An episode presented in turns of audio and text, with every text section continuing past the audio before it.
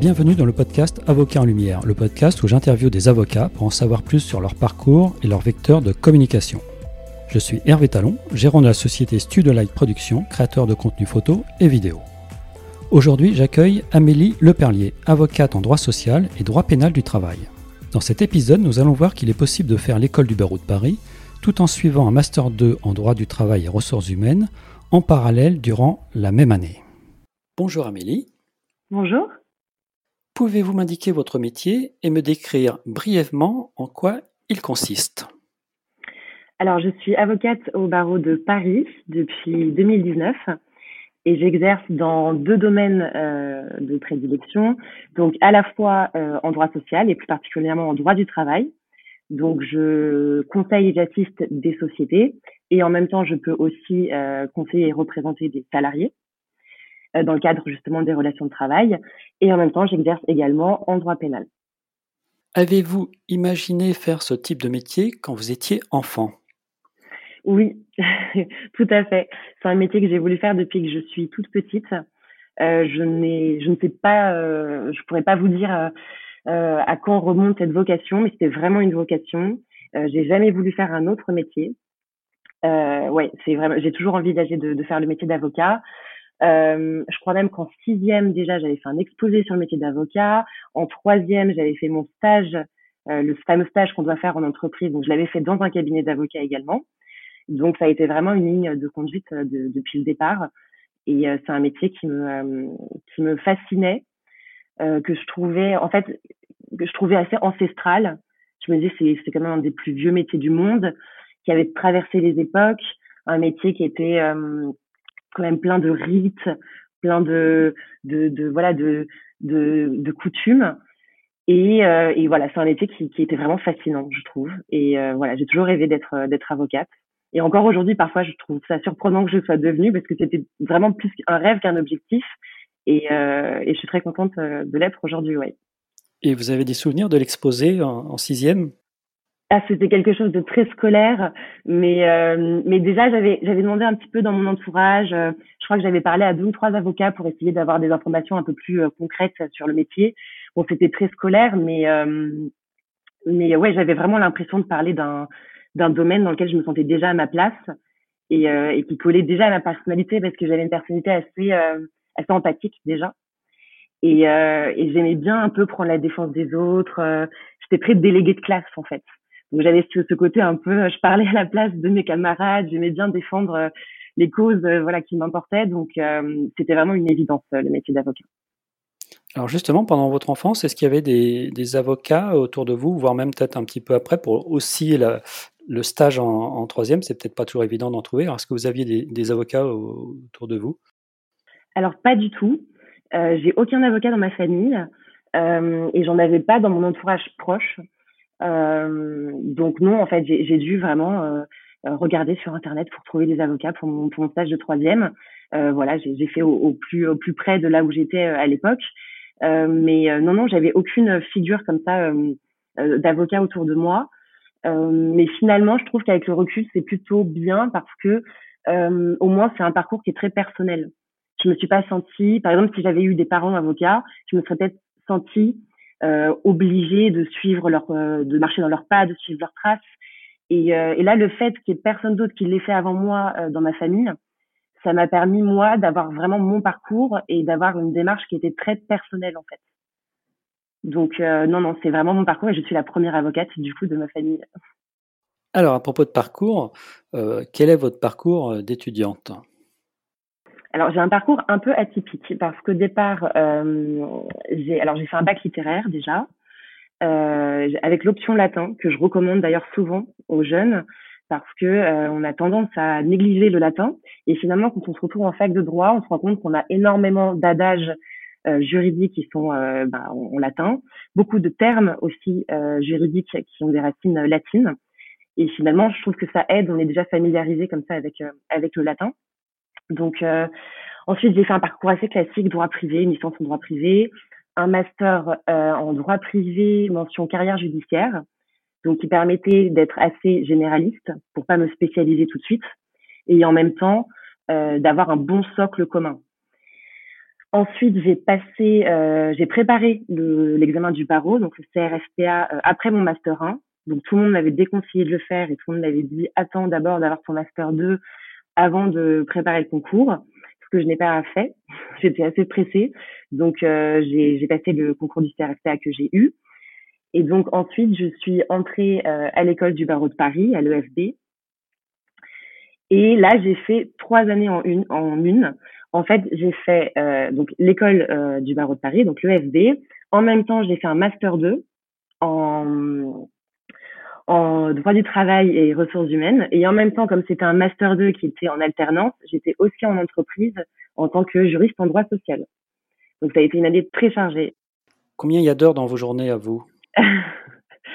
Euh, bah, à l'époque, il y avait surtout pas beaucoup de nuits, mais en fait, ça a fonctionné quand même. En fait, j'avais cours du coup à l'école du barreau euh, le soir et le samedi de mémoire.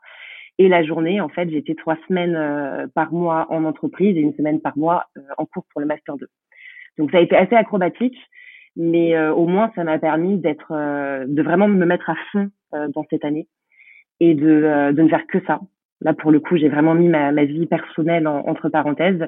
Mais ça a été un bon exercice justement pour apprendre à bien gérer tout en même temps, à, à s'organiser surtout. Ça a été un bon exercice. Et, euh, et voilà. Très bien, bah bravo pour ce. Je suppose que vous deviez être une des plus jeunes euh, par rapport aux personnes qui, mettent plus de temps. Euh, alors, y a-t-il eu un déclic pour orienter ce parcours, surtout sur le, côté carrière euh, judiciaire? Est-ce que c'est pendant vos études que vous avez découvert ça et que ça vous a intéressé ou qu'est-ce qui a orienté finalement cette spécificité dans votre parcours?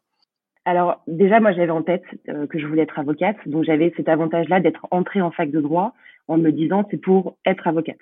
Donc je me suis pas cherchée en termes de profession. Euh, après, ce qui me restait à trouver, c'était plutôt le domaine dans lequel je souhaitais exercer. Et euh, au début, j'ai eu un premier coup de cœur pour le pénal. Euh, donc d'ailleurs, j'avais fait l'institut de criminologie et droit pénal à Paris. Et en fait, le, le déclic que j'ai eu en pénal, c'est à travers un stage que j'ai fait euh, quand j'étais très jeune. Je crois que j'avais 20 ans. Et j'ai eu la chance de pouvoir faire un stage d'un mois à la brigade criminelle de la DRPJ de Versailles, donc en direction de police judiciaire. Et, euh, ça a été euh, ça a été un vrai coup de cœur pour le pénal à ce moment-là parce que j'ai pu donc travailler en immersion dans un groupe d'enquête euh, donc auprès des enquêteurs avec les magistrats sur des affaires criminelles euh, en cours et euh, et tout à coup ça m'a paru vraiment enfin tout tout ce que j'entendais les affaires criminelles le le enfin là j'étais vraiment euh, au cœur du j'étais un peu dans les coulisses en fait euh, de tout ça et, euh, et de voir oui le travail d'enquête qu'il y avait, le rapport avec les magistrats, avec les victimes, avec euh, les parquetiers, ça m'a vraiment donné envie de faire du pénal. Donc là j'ai eu mon coup de cœur pour le pénal en fait à l'occasion de ce stage. Et ensuite j'ai eu un deuxième déclic plutôt donc pour le droit social. Ça c'était un peu plus tard, c'est quand j'ai travaillé bah, en entreprise. Euh, où en fait, comme j'occupais un poste de juriste en droit social, au départ, moi, j'aimais pas trop le, droit social, pour être honnête parce que je trouvais que sur les bancs de la fac, c'était très théorique. Et je trouvais que c'était une matière euh, très théorique et, un peu froide. Et en fait, le fait de pratiquer en entreprise, je me suis aperçue qu'au contraire, c'était une matière qui était très vivante, qui était humaine, puisqu'on gère de l'humain en entreprise, qui était euh, aussi une matière de compromis, une matière de négociation et une matière vraiment euh, concrète et utile. C'est-à-dire qu'il y a un problème dans l'entreprise et il faut trouver une solution rapidement. Donc, euh, je me suis sentie utile en fait et donc, c'est à travers justement deux expériences professionnelles, donc euh, le stage euh, en PJ et euh, mon stage en entreprise, que j'ai pu avoir un coup de cœur en fait pour ces deux domaines en particulier. Et donc peut-être qu'il y a une personne qui vous a un peu influencé, notamment lors de ce stage, justement pour poursuivre vos études. Est-ce que, si vous voulez, d'une certaine façon, c'est un peu le moment de, si vous avez quelqu'un à remercier, bah, c'est peut-être, c'est peut-être par rapport à cette question que vous, pouvez le faire. Euh, est-ce que vous avez un mentor, par exemple? Alors, je, je, pense que je pourrais pas dire que j'ai un mentor en particulier, mais euh, effectivement, euh, j'ai eu la chance en fait qu'il me fasse confiance et qu'il m'accorde un mois de stage, qui est un stage assez long en police. Et effectivement, ils m'ont ils m'ont pas du tout dégoûté de la profession de, de policier, bien au contraire, ils m'ont vraiment bien accueilli. Et effectivement, je suis restée proche d'eux encore aujourd'hui. Et, et ça me permet aussi d'avoir un rapport un peu différent avec la police. Je sais qu'il y a des rapports parfois conflictuels entre les avocats et les, et les policiers ou les gendarmes. Moi, en l'occurrence, je connais un peu les coulisses, je connais les difficultés du, du métier derrière, je connais aussi les conditions de travail. Et c'est vrai que je, voilà, je, je comprends un petit peu aussi comment ça se passe de l'autre côté et, euh, et, ça me permet aussi de fluidifier un peu mes rapports avec eux aujourd'hui euh, dans le cadre de mon travail. Et sinon, j'ai pas de mentor en particulier, mais je sais que quand j'étais euh, à la fac, j'hésitais pas à contacter mes profs. Euh, D'autres avaient un peu peur de le faire, mais moi, je me disais, ils sont vraiment là pour ça. Et, euh, et je crois vraiment que pendant toutes mes études, j'ai pas hésité à écrire quasiment à tout le monde, à mes profs, aux avocats que j'admirais. Euh, parfois, j'allais voir des audiences euh, sur mon temps libre et je voyais des avocats plaider et après bah, je, je tapais leur nom dans Google et je leur écrivais aussi pour avoir des conseils, pour échanger avec eux. Euh, je me disais, enfin, le métier d'avocat c'est aussi un métier de transmission. Donc euh, donc voilà, donc il y en a qui répondent pas et puis il y en a qui répondent et c'est très important je pense de ne pas hésiter à justement à, contacter absolument tout le monde. Donc pour des étudiants, si vous auriez des, des conseils à leur donner, quels seraient des, vous avez déjà répondu un petit peu, mais pour vous, quels conseil euh, auriez-vous à donner à un étudiant pour qu'il euh, éventuellement suive votre exemple s'il a envie de, faire des stages aussi euh, un peu équivalents au vôtre Déjà, il faut oser. Il faut pas. moi, on m'a souvent répété qu'il fallait avoir des contacts, qu'il fallait avoir un réseau, que sinon ça servait à rien d'écrire et c'est faux. moi, pour ma part, j'ai vraiment envoyé des, des lettres où j'étais vraiment très sincère. j'ai essayé au maximum de démontrer ma motivation et de montrer en quoi le stage euh, que je sollicitais était cohérent avec mon parcours. Et en fait, j'ai écrit et, euh, et j'ai eu franchement quasiment que des réponses. Donc, euh, il faut oser, il faut faire un maximum de stages. Ça, vraiment, c'est primordial parce que, comme j'ai, comme je vous l'ai dit, en fait, c'est possible parfois d'avoir une fausse image d'une matière à la fac qu'on croit aimer ou à tort qu'on croit détester et finalement en pratiquant on s'aperçoit que c'est pas du tout ce qu'on imaginait ou parfois même on envisage un métier et puis en fait euh, on fait trois stages en cabinet d'avocat et on se dit mais c'est pas du tout fait pour moi. Donc il faut absolument faire des stages et euh, il faut essayer de aussi je pense de faire des stages en dehors du métier qu'on envisage. C'est-à-dire que moi je me suis dit je vais être avocate mais euh, là j'ai l'opportunité de travailler ailleurs ce que je ne pourrais plus faire après. Une fois que j'aurai mon diplôme d'avocat, je pourrais juste être avocate. Donc je me suis dit je vais aller faire un stage en juridiction je vais aller en cours d'appel, je vais voir comment fonctionne un greffe, je vais aller voir comment ça se passe dans la police. C'est le seul moment en fait pendant les études où on peut euh, aller partout. Donc, il euh, faut vraiment pas hésiter à se diversifier et aller faire des stages aussi là où on n'y penserait pas, même chez des notaires, chez des huissiers. On travaille nous au quotidien avec des huissiers, donc vraiment essayer d'avoir euh, une vision très périphérique et pas uniquement s'enfermer dans des stages en cabinet d'avocat. Je pense que c'est un excellent conseil. Faire des, des stages, ça revient assez souvent, mais euh, faire des stages dans des domaines où, on pense qu'on n'ira pas par la suite, je pense que ça peut donner des idées. Oui, et puis même après, pour la pratique, c'est, euh, ça permet d'avoir une autre vision, enfin de savoir comment fonctionne un greffe, de savoir à qui s'adresser quand on écrit à telle ou telle juridiction, de savoir euh, les contraintes aussi, et puis même stratégiquement, après, c'est quand même important, je pense, de, savoir comment ça fonctionne ailleurs. Quel jour euh, avez-vous prêté serment et quels souvenirs en gardez-vous? Alors, j'ai prêté serment le 27 novembre 2019 à la Cour d'appel de Paris. Et j'en garde un excellent souvenir, je pense, comme euh, tous les avocats. Euh, c'était un, un très beau moment. Moi, j'ai eu la chance d'avoir mes proches qui ont pu venir. j'ai aussi des, des gens qui travaillent au Palais de Justice euh, que j'avais connu euh, durant mes stages qui ont eu la gentillesse de se déplacer pour venir me voir aussi. Donc euh, je me suis sentie très entourée et c'était vraiment un moment qui passe très vite. Donc vraiment si je pouvais donner aussi un conseil aux, aux, élèves avocats, aux futurs avocats, c'est on est assez stressé mais en fait ça passe tellement vite qu'il faut vraiment profiter. Moi, je me souviens que j'arrêtais pas de me répéter, ça y est, ça y est, c'est en train d'arriver, j'y suis. Mais j'ai pas vraiment profité de ma journée, mais c'est votre moment, c'est votre journée il faut vraiment, euh, il faut lâcher prise, quoi. Dans quel type de structure avez-vous commencé vos activités et quel était votre rôle à ce moment-là? Alors moi, j'ai débuté dans un très petit cabinet parce qu'à l'époque, j'étais assez terrifiée par les grosses structures. Euh, on m'avait fait tellement de retours négatifs, on m'avait fait un petit peu peur en fait avec les gros cabinets, et j'avais une vision un petit peu euh, impersonnelle et assez assez froide en fait des, des grosses structures.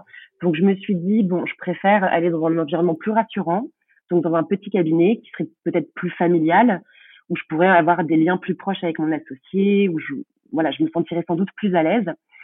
Et finalement, ça s'est assez mal passé. Donc ça aussi, c'est j'essaye au maximum de rassurer les gens. Votre, votre première collaboration peut mal se passer et c'est pas grave du tout. Donc très rapidement, je me suis aperçue que finalement, je me sentais pas à l'aise du tout et que j'apprenais pas au rythme. Euh, j'étais pas sur le bon rythme en fait euh, avec les gens avec qui je travaillais. Et donc finalement, j'ai fini par rejoindre euh, un très gros cabinet spécialisé en droit social à Paris. et ça s'est très bien passé. Ça s'est très bien passé. on m'a complètement jeté dans le bain dès le départ. Je crois que je suis arrivée et qu'au bout d'une semaine, on m'a fait plaider. J'ai dû faire tous les conseils de prud'homme de France j'ai vraiment voyagé aux quatre coins de la France euh, pendant euh, toute la durée euh, de mon expérience là-bas. Mais voilà, j'ai pu traiter tout de suite avec les clients, être en relation avec les clients, traiter des dossiers importants, des dossiers assez complexes. Et ça a été beaucoup de travail, mais j'ai eu l'impression vraiment de faire une formation en accéléré. Ça allait très vite, mais c'était vraiment hyper enrichissant et j'ai été très très bien formée pour le coup. Et maintenant, où exercez-vous? Alors donc après j'ai continué à aller aussi dans un autre gros cabinet euh, d'avocats et aujourd'hui donc je suis toujours collaboratrice mais euh, maintenant que j'ai là je suis dans ma troisième année d'exercice euh, je commence à développer de plus en plus ma clientèle personnelle ça aussi je pense que c'est important parce que la collaboration c'est moi je trouve que c'est très rassurant au départ parce qu'on est formé on on ne travaille pas seul euh, on peut avoir un regard comme ça croisé sur les dossiers avec euh, avec le reste du cabinet, mais on peut très vite aussi après s'enfermer dans un dans un système qui fait que après on a du mal à voilà à prendre ses responsabilités et à se dire bon ben maintenant je vais essayer de de prendre mes clients à moi et de gérer euh, voilà de gérer mes propres dossiers. Donc aujourd'hui je suis plus dans une démarche un peu entrepreneuriale à récupérer donc mes dossiers à moi et j'essaye de progressivement de me détacher un petit peu de, de ma collaboration euh, pour me consacrer plus euh, voilà, à ma propre carrière, justement. Quel est pour le moment votre meilleur souvenir professionnel? Alors, mon meilleur souvenir professionnel, je dirais que c'est euh, ma première relax obtenue au tribunal correctionnel. Euh, c'était la première fois que je plaidais euh, au tribunal correctionnel à Paris. J'étais pas encore avocate, j'étais élève avocate. Donc euh, voilà, mon maître de stage à l'époque m'a fait l'honneur de me laisser plaider sur, euh, sur ce dossier. C'était un dossier de violence réciproque. Le client était euh, présent et il était bouleversé. Je crois même qu'il a pleuré pendant ma, ma plaidoirie, donc c'était un peu déconcertant pour moi. La salle était vraiment pleine à craquer. Il y avait beaucoup de confrères très connus. J'étais au départ assez tétanisée. Et finalement, ça s'est très bien passé à tel point que euh, donc euh, le, la, la, présidente a rendu euh, une décision sur le siège, donc c'est-à-dire qu'elle a annoncé le, le délibéré durant l'audience. Donc en fait, elle a annoncé que, que le, le, prévenu, donc qui était mon client, était relaxé. Donc on est sorti ensuite de la salle. Il s'est jeté dans mes bras en me, en me remerciant et, et c'était vraiment, c'était totalement galvanisant en fait. Je me suis dit, ouais, donc c'est donc ça ce qu'on ressent quand on sort de l'audience et qu'on se dit j'ai été utile et j'ai vraiment euh, grâce euh, j'ai vraiment grâce à mes mots grâce à, ma stratégie grâce j'ai su convaincre et j'ai pu vraiment euh, sauver en fait en quelque sorte la, vie de quelqu'un. Donc c'est assez vertigineux parce que c'est une grosse responsabilité et en même temps quand, quand ça marche on se dit qu'on est vraiment à la bonne place quoi. Donc ouais c'était un très très bon souvenir est-ce que vous pouvez m'expliquer cette notion de, vous avez utilisé un terme que je, ne connais pas, de, finalement, pour un néophyte comme moi, c'est donner un résultat immédiat, mais vous avez utilisé un mot par rapport au juge qui a donné son... Oui, le verdict sur le siège. Le verdict sur le siège. Alors, est-ce que vous pouvez m'expliquer j'ai cru comprendre, mais est-ce que vous pouvez nous expliquer aux personnes qui écoutent ce que c'est et euh, ce que ça signifie de faire ça par rapport à une situation plus classique où finalement, je suppose qu'il y a une sorte de débat ou, en tout cas, il y, a, il y, a, une réflexion quand même un peu plus longue que donner le. Euh, en fait, en, général, donc normalement, effectivement, on a un délibéré avec une date qui est prévue pour euh, le délibéré. Et donc après, on se rapproche du greffe quelques semaines ou quelques mois plus tard pour avoir le délibéré. Donc c'est un temps d'attente un petit peu stressant pour le client, euh, pour nous aussi d'ailleurs, mais euh, c'est comme ça que ça se passe en général. Et c'est vrai que ça arrive parfois que le magistrat euh, fasse une sorte de pause pendant l'audience et en fait décide de statuer sur le siège, donc c'est-à-dire de rendre sa décision immédiatement. Donc à la fois c'est mieux pour le client parce qu'on n'a pas ce suspense euh, voilà, donc il y a un côté rassurant et en même temps euh, c'est difficile parce que on apprend la nouvelle devant tout le monde, euh, devant le client. Lui souvent ne comprend pas, donc il se tourne vers moi. Il faut lui bon, il faut lui expliquer avec un sourire en général si c'est bon ou si c'est pas bon. Mais mais voilà, il y a cette immédiateté qui est quand même assez stressante. et puis il y a souvent un silence comme ça religieux avant, donc c'est un contexte particulier. Mais quand, en l'occurrence, c'est pour avoir une, une bonne décision, c'est euh, c'est un beau moment à vivre. Et pour avoir une idée, euh, est-ce qu'il y a un peu des statistiques pour dire est-ce que c'est moitié-moitié ou est-ce que c'est extrêmement rare C'est même pas 10% des cas, cette, euh, cette situation? Non, c'est plus rare. Normalement, on a toujours délibéré. Oui, oui. D'accord. Vous êtes avocate en droit social, en droit pénal et en droit pénal du travail. Mmh pouvez-vous m'expliquer à quoi correspondent ces différents domaines de, de compétences? Et euh, en donnant des explications pour quelqu'un qui s'y connaît pas du tout comme moi. Alors, donc, le, droit social euh, concerne deux branches, le droit du travail et le droit à la sécurité sociale. Moi, en l'occurrence, je ne fais pas de droit à la sécurité sociale, donc je fais du droit du travail. Euh, donc, le droit du travail, en fait, vous avez aussi deux, grandes parties. Il y a le côté employeur et le côté salarié. Donc, c'est assez protéiforme. Le côté employeur, dans ce cas-là, vous conseillez, vous assistez des sociétés dans toutes les problématiques qu'elles peuvent rencontrer, euh, que ce soit euh, avec un salarié, donc en cas de contentieux, mais aussi en cas de restructuration, réorganisation, euh, ou voilà, ou des contentieux, des relations sociales avec les avec les syndicats. Et si vous êtes côté salarié, dans ce cas-là, c'est plutôt sur le contrat de travail, donc voilà, la conclusion du contrat, l'application du contrat, la rupture, la rupture de la relation de travail, le licenciement, la contestation du licenciement, voilà, donc les conditions de travail. Donc c'est assez varié. Euh, et c'est quasiment même, je pense, deux, deux, enfin, deux métiers différents d'être avocat côté salarié et avocat côté employeur parce que c'est vraiment euh, deux façons d'exercer qui sont radicalement différentes. Vous n'avez pas du tout les mêmes clients et euh, c'est vraiment assez éloigné pour le coup. Le droit pénal, c'est euh, un domaine, je pense, qui parle peut-être plus aux gens. C'est les délits et les crimes d'une façon générale. Donc voilà, on, je peux pas vous citer toutes les infractions, mais c'est vraiment euh, souvent des affaires de violence, de, de trafic, de stupéfiants, de, de, de vol, d'homicide. Euh, voilà, donc c'est des dossiers un peu plus sensibles, euh, notamment humainement. C'est pas évident de gérer euh, de gérer ce genre de dossier. Et le droit pénal du travail, c'est une matière qui est un peu voilà au, à la limite des deux autres et qui finalement en fait concerne des infractions pénales, mais dans le domaine du travail. Donc ça peut arriver. Vous avez notamment, par exemple, en matière de, harcèlement, en matière de responsabilité euh, euh, du dirigeant, euh, en matière de travail dissimulé également. Donc en fait, voilà, ça, peut arriver que dans le cadre d'une relation de travail, des infractions pénales soient commises, et donc dans ce cas-là, on bascule dans un domaine qui est celui du droit pénal du travail. D'accord. Euh, bah, vous nous avez donné euh, déjà des exemples. Est-ce que vous auriez un, un, un, un, exemple, un autre exemple, évidemment sans citer de nom ni tout ça, mais euh, où on passe d'un du droit social justement. Enfin, vous venez déjà de l'expliquer, mais est-ce que vous, auriez un autre exemple à, à nous donner où on passe du droit social justement à quelque chose qui apparemment peut-être prend, prend de l'ampleur et ça se complique un peu? Bah, ça peut arriver assez euh, assez vite et c'est assez fréquent euh, finalement, surtout quand vous êtes côté euh, employeur, parce qu'il suffit par exemple que vous ayez un problème sur le temps de travail et après très vite vous avez l'infraction de travail dissimulé qui peut qui peut apparaître. Ou sinon, plus récemment, j'avais par exemple l'habitude d'assister une une société plutôt pour des questions de logistique, de réorganisation, de restructuration, de choses comme ça.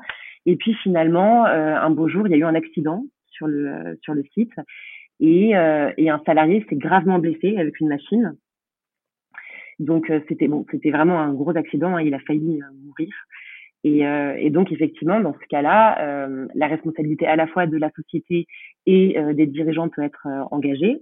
Et donc on, part tout de suite sur un volet pénal avec une enquête, avec l'intervention de la police, avec le parquet, voilà. Et donc après, c'est on part côté correctionnel, effectivement. Donc c'est des choses qui peuvent paraître assez éloignées, mais en fait, ça, ça arrive fréquemment.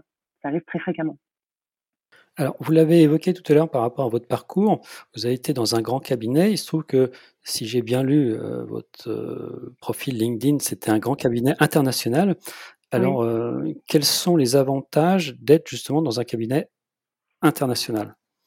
Alors, déjà, les avantages d'être dans un gros cabinet, c'est d'être c'est déjà des avantages matériels, d'être très bien entouré. On, a la chance d'avoir des stagiaires, de pouvoir former des élèves avocats, d'avoir des assistantes. Donc c'est une façon de travailler qui nous décharge quand même beaucoup euh, de tout l'aspect recherche administratif et donc qui permet quand même de se concentrer euh, sur euh, sur juste voilà la profession d'avocat. C'est après, ce qui est bien aussi dans un gros cabinet, c'est que souvent on a donc plusieurs équipes, voire même plusieurs départements. Et donc, quand vous êtes par exemple dans le département euh, droit social, vous pouvez être amené à travailler avec euh, d'autres départements, avec le département euh, corporate, le département droit des affaires. Donc en fait, vous vous êtes amené à collaborer sur d'autres dossiers qui parfois sortent un petit peu de votre votre champ de compétences initiales, mais qui permet aussi de s'ouvrir à autre chose, puis d'avoir comme ça un regard un peu croisé sur les dossiers. Donc ça, c'est vraiment intéressant. Et puis, bah, l'aspect international permet d'avoir des dossiers de plus grande envergure, d'être en contact aussi permanent avec euh, les confrères du cabinet ou du réseau euh, qui sont dans d'autres pays. Donc, on découvre aussi d'autres façons de travailler, d'autres façons de, d'autres manières d'approcher le dossier. Euh, c'est pas, enfin, moi, j'ai découvert que selon les pays, on avait vraiment des façons. Euh, on, pensait pas toujours à la même chose en fait en, en étudiant le dossier sur lequel on travaillait. Et puis, ça permet aussi surtout de pratiquer plusieurs langues et donc de voilà de travailler en anglais, ce qui est quand même toujours très intéressant. Vous avez travaillé sur la notion de compliance sociale dans un précédent cabinet. Mmh Je ne sais pas ce que c'est, alors pouvez-vous m'expliquer euh, ce que ça veut dire?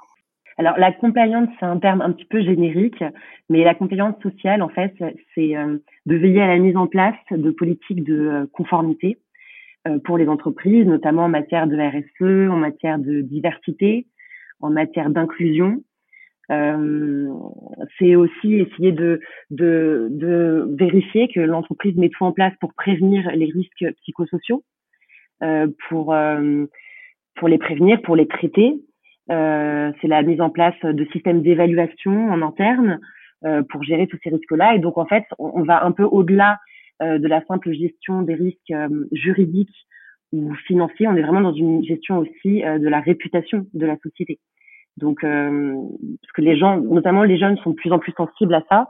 Donc, c'est vraiment primordial aujourd'hui de s'assurer que les entreprises, en termes voilà de, de, de politique d'inclusion, de politique de diversité en matière d'environnement, soient vraiment euh, bien conformes à, à, toutes les nouvelles dispositions. Et c'est un terme apparemment, je l'ai pas prononcé comme il faut, c'est plutôt anglo-saxon. Il faut le dire un peu à l'anglaise. Tout à fait. Ouais. Et finalement, ça me fait penser un peu à la marque employeur presque pour une, pour une entreprise classique. C'est ça, c'est un peu de la marque employeur, mais côté euh, juridique en fait, c'est ça. Exactement. Pouvez-vous m'expliquer si vous gérez aisément votre vie professionnelle et votre vie personnelle, sachant que cette question m'a été euh, évoquée lors d'un précédent épisode euh, par une élève avocate qui, s'interrogeait un peu sur son entrée dans la vie active. Comment ça se passe, vie perso, vie pro? Alors honnêtement, c'est difficile. Euh, je pense que beaucoup d'avocats doivent le, le, confirmer. C'est pas évident parce que c'est un métier euh, qui implique déjà beaucoup d'investissement, un investissement aussi personnel et, euh, qui implique aussi euh, une grosse charge de travail. Donc euh, c'est pas évident, mais c'est pas impossible non plus. bon, pour, pour bon, faut savoir se protéger hein, émotionnellement. C'est vrai que c'est toujours difficile parce que j'ai l'habitude de dire que euh, avocat c'est un peu comme médecin. Les gens viennent vous voir quand ça ne va pas. Donc vous êtes toujours confronté en fait à des problèmes. Donc toute la journée vous êtes en train de régler les problèmes des autres. Donc c'est vrai qu'il faut essayer d'avoir une vie euh, personnelle plutôt calme pour euh, essayer de décompresser un peu parce que sinon c'est vite ingérable. Mais sinon il y a plein de petites astuces pour essayer de, de, de de voilà de cloisonner les deux. Moi notamment, j'ai arrêté de mettre les mails euh, de mon cabinet sur mon téléphone. Donc aujourd'hui, je garde uniquement les mails euh, de mes clients perso et euh, seuls euh, les clients où je sais qu'ils peuvent avoir une vraie urgence ont mon numéro de portable. Donc déjà, ça me permet de faire un filtre et de vraiment prioriser ce qui est vraiment urgent et ce qui ne l'est pas. Il faut essayer aussi de faire la part des choses, de dire ce qui n'est pas urgent, ce qui n'est pas important peut attendre, même si c'est difficile, mais il faut vraiment se forcer. Euh, et puis, euh, et puis oui, il faut absolument avoir une vie, euh, une vie sociale à côté, sortir, voir du monde. C'est, c'est très important. Je pense qu'il faut être vraiment bien libéré mentalement pour être productif. Et euh, vous pouvez pas accumuler fatigue personnelle et fatigue professionnelle. C'est, mais c'est un métier très sacrificiel, donc c'est vrai que c'est difficile. Mais il faut se forcer et il faut aussi écouter nos proches. Moi, j'ai remarqué que quand j'étais moins disponible, ma famille ou mes amis euh, ont tendance à me dire écoute, euh, on te voit moins en ce moment, euh, tu es moins disponible, tu réponds plus trop aux messages. Et souvent, euh, on dit non, pas du tout, mais il faut les écouter parce qu'ils ont raison. Ils ont tout à fait raison. C'est deux, deux très bonnes astuces entre, les, entre les, les, deux mails et puis écouter ses proches. Je pense que bah, ça sera très utile. les avocats font partie des professions réglementées dans le secteur juridique. Vous avez un compte Instagram pro, puisqu'il se nomme Maître Le Perlier. J'aimerais savoir comment vous choisissez vos publications et quelles limites vous vous imposez. Alors, pour mon compte euh, pro, donc c'est un compte que j'ai ouvert euh, assez récemment. Je crois que je l'ai ouvert euh, au, début de l'année 2022.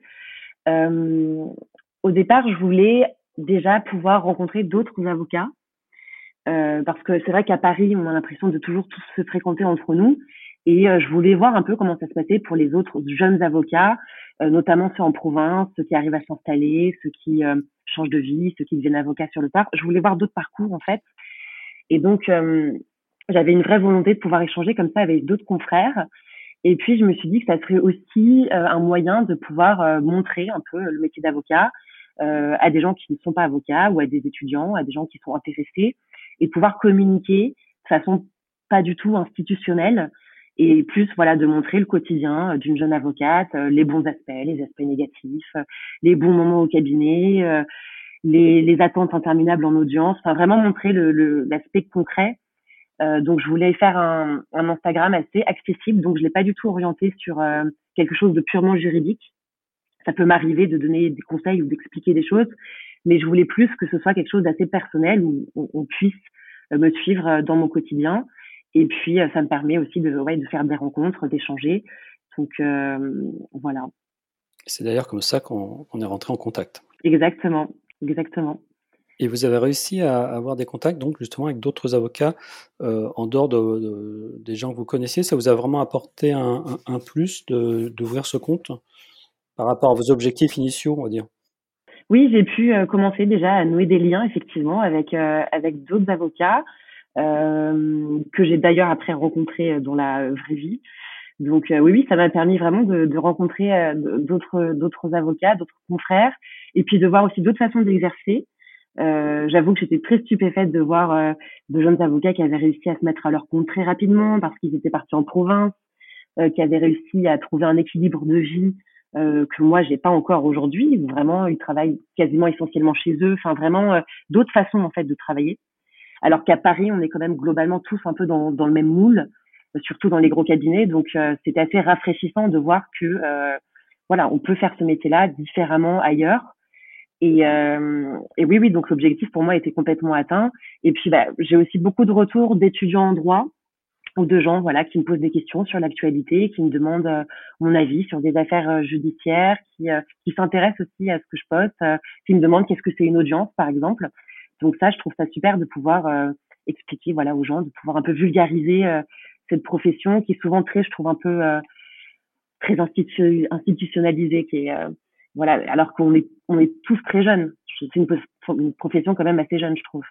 C'est pas trop chronophage dans certains cas de, de, de, répondre à tout un tas de questions qui finalement, euh, bah, ça vous prend du temps au détriment de, de, de vos activités purement, purement pro, on va dire. Ouais, c'est vrai que c'est un investissement parce que euh, j'aurais pas pu le faire avant. Justement, là, je l'ai, je l'ai ouvert euh, au début de l'année, mais euh, les deux dernières, enfin les deux, deux années précédentes, euh, j'aurais jamais eu le temps effectivement d'y consacrer. Donc là, c'est parce que je suis aussi dans un moment de ma carrière où je peux souffler un peu, où je commence un petit peu à essayer de, de développer mon activité, que j'ai eu cette euh, cette idée-là. Mais euh, ça me prend du temps. Après, je peux pas répondre à tout le monde naturellement, mais je, vraiment, je m'engage à répondre aux étudiants en droit parce que je sais à quel point parfois on est euh, on est perdu, on est un peu désespéré, on a vraiment besoin d'avoir euh, d'être rassuré.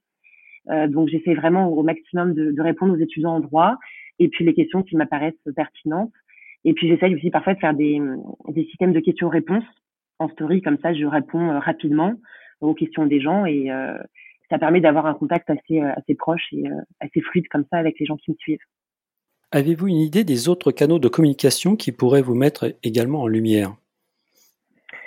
Alors probablement les autres réseaux sociaux. Euh, moi, je vous avoue que je suis très euh, très très branchée Instagram. Je trouve que c'est euh, c'est une application qui est très bien faite. Donc par exemple, j'ai pas de Facebook professionnel.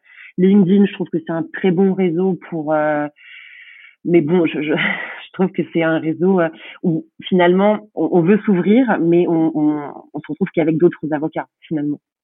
Donc c'est assez. moi, je me sens assez enfermée en fait sur LinkedIn. Euh, et sinon, euh, bah, des podcasts, par exemple. C'est une très bonne idée de pouvoir euh, passer par des podcasts pour, pour parler à tout le monde. La langue française est partie intégrante de votre métier. Il y a maintenant un petit rituel dans ce podcast pour chaque invité. C'est de connaître le mot ou l'expression peu usité que vous appréciez tout particulièrement. Alors ça, c'est une très bonne question. Euh, alors une expression que j'utilise souvent, je ne sais pas si d'autres l'utilisent ou pas, mais c'est j'aime bien dire que c'est pas piquer des hannetons. Voilà, je crois que plus personne ne dit ça depuis 20 euh, ans, mais j'aime bien. Et sinon, j'ai une petite, euh, j'ai un petit plaisir coupable. J'aime beaucoup mettre dans mes conclusions euh, le mot superfétatoire. Je ne sais pas pourquoi, mais ça me rassure. J'aime bien le placer à un moment donné. Et j'ai l'impression d'avoir manqué quelque chose quand je l'ai pas mis. Voilà.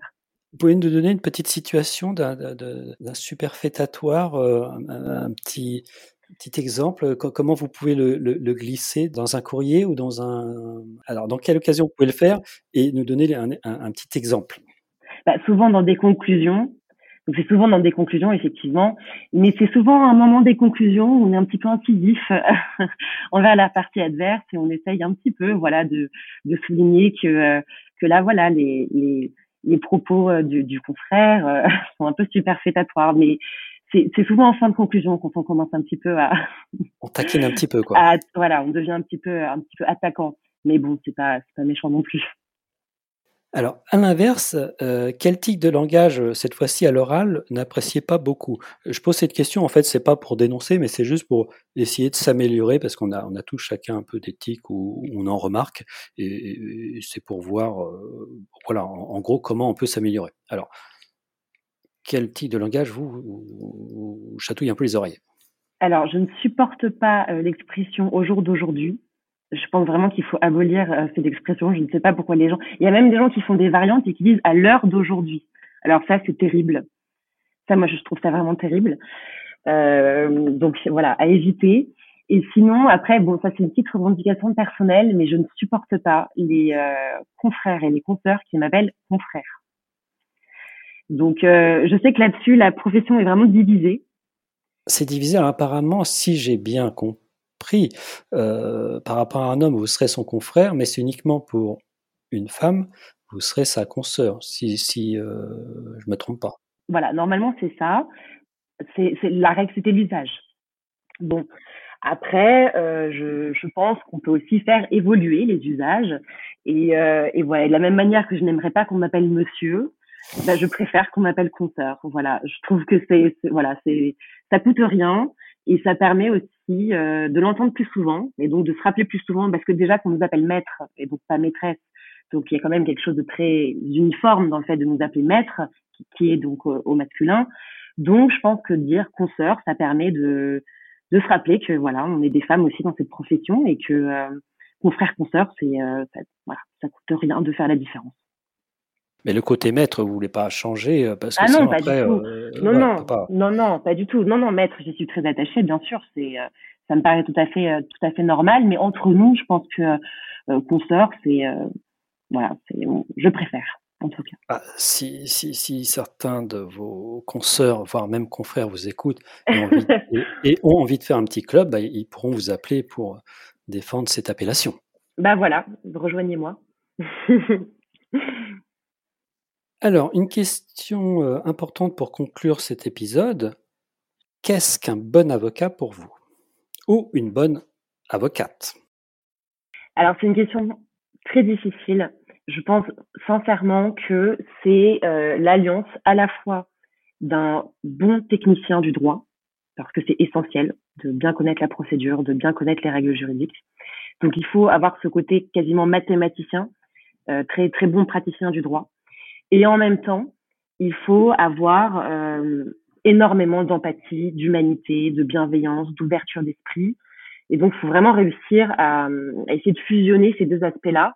Donc, rester un bon juriste et humainement être un avocat. Pour moi, c'est vraiment c'est ce qui permet d'être vraiment euh, le plus complet possible. Quasiment une dernière question, mais cette fois-ci elle est particulière. C'est quelle est la question à laquelle vous auriez aimé répondre et que je n'aurais pas posée? Alors moi, on me demande souvent, euh, compte tenu euh, de la longueur des études, compte tenu de la charge de travail, compte tenu de l'investissement que ça, demande d'être avocat, on me demande souvent, mais est-ce que ça vaut la peine? Et euh, je réponds toujours oui, mille fois oui.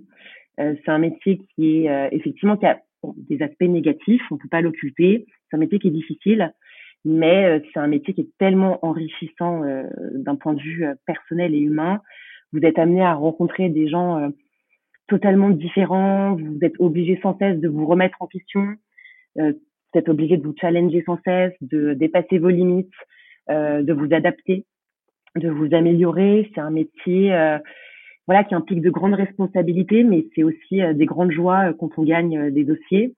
Et c'est un métier vraiment, on, se sent vraiment utile.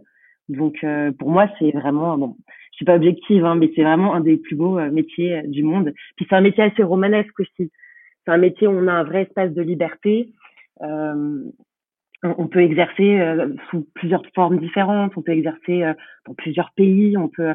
C'est, c'est plus qu'un métier, c'est vraiment une identité pour moi d'être avocat. Donc, quand on me demande si ça vaut la peine, oui, les études sont longues. Oui, parfois on a des on a des échecs, mais on est quand même rarement déçu par ce métier. Voilà une euh, très belle conclusion. Alors, maintenant que l'on vous connaît un peu plus, comment fait-on si l'on souhaite prendre euh, contact avec vous? Alors, on peut me contacter euh, sur mon adresse mail ou sinon sur mon LinkedIn et bien sûr bah, sur mon Instagram qu'on avait évoqué au début, donc maître.leperlier. Je vous remercie beaucoup pour cet entretien. Merci à vous. Avant de vous quitter, je vous invite à vous abonner à ce podcast pour ne pas manquer les prochains épisodes. Et surtout, n'hésitez pas à me donner une note de 5 étoiles sur Apple Podcast si l'épisode vous a plu. Si vous êtes avocat et que vous souhaitez participer à ce podcast, vous pouvez me contacter via LinkedIn ou mon site internet. A bientôt pour un nouvel épisode.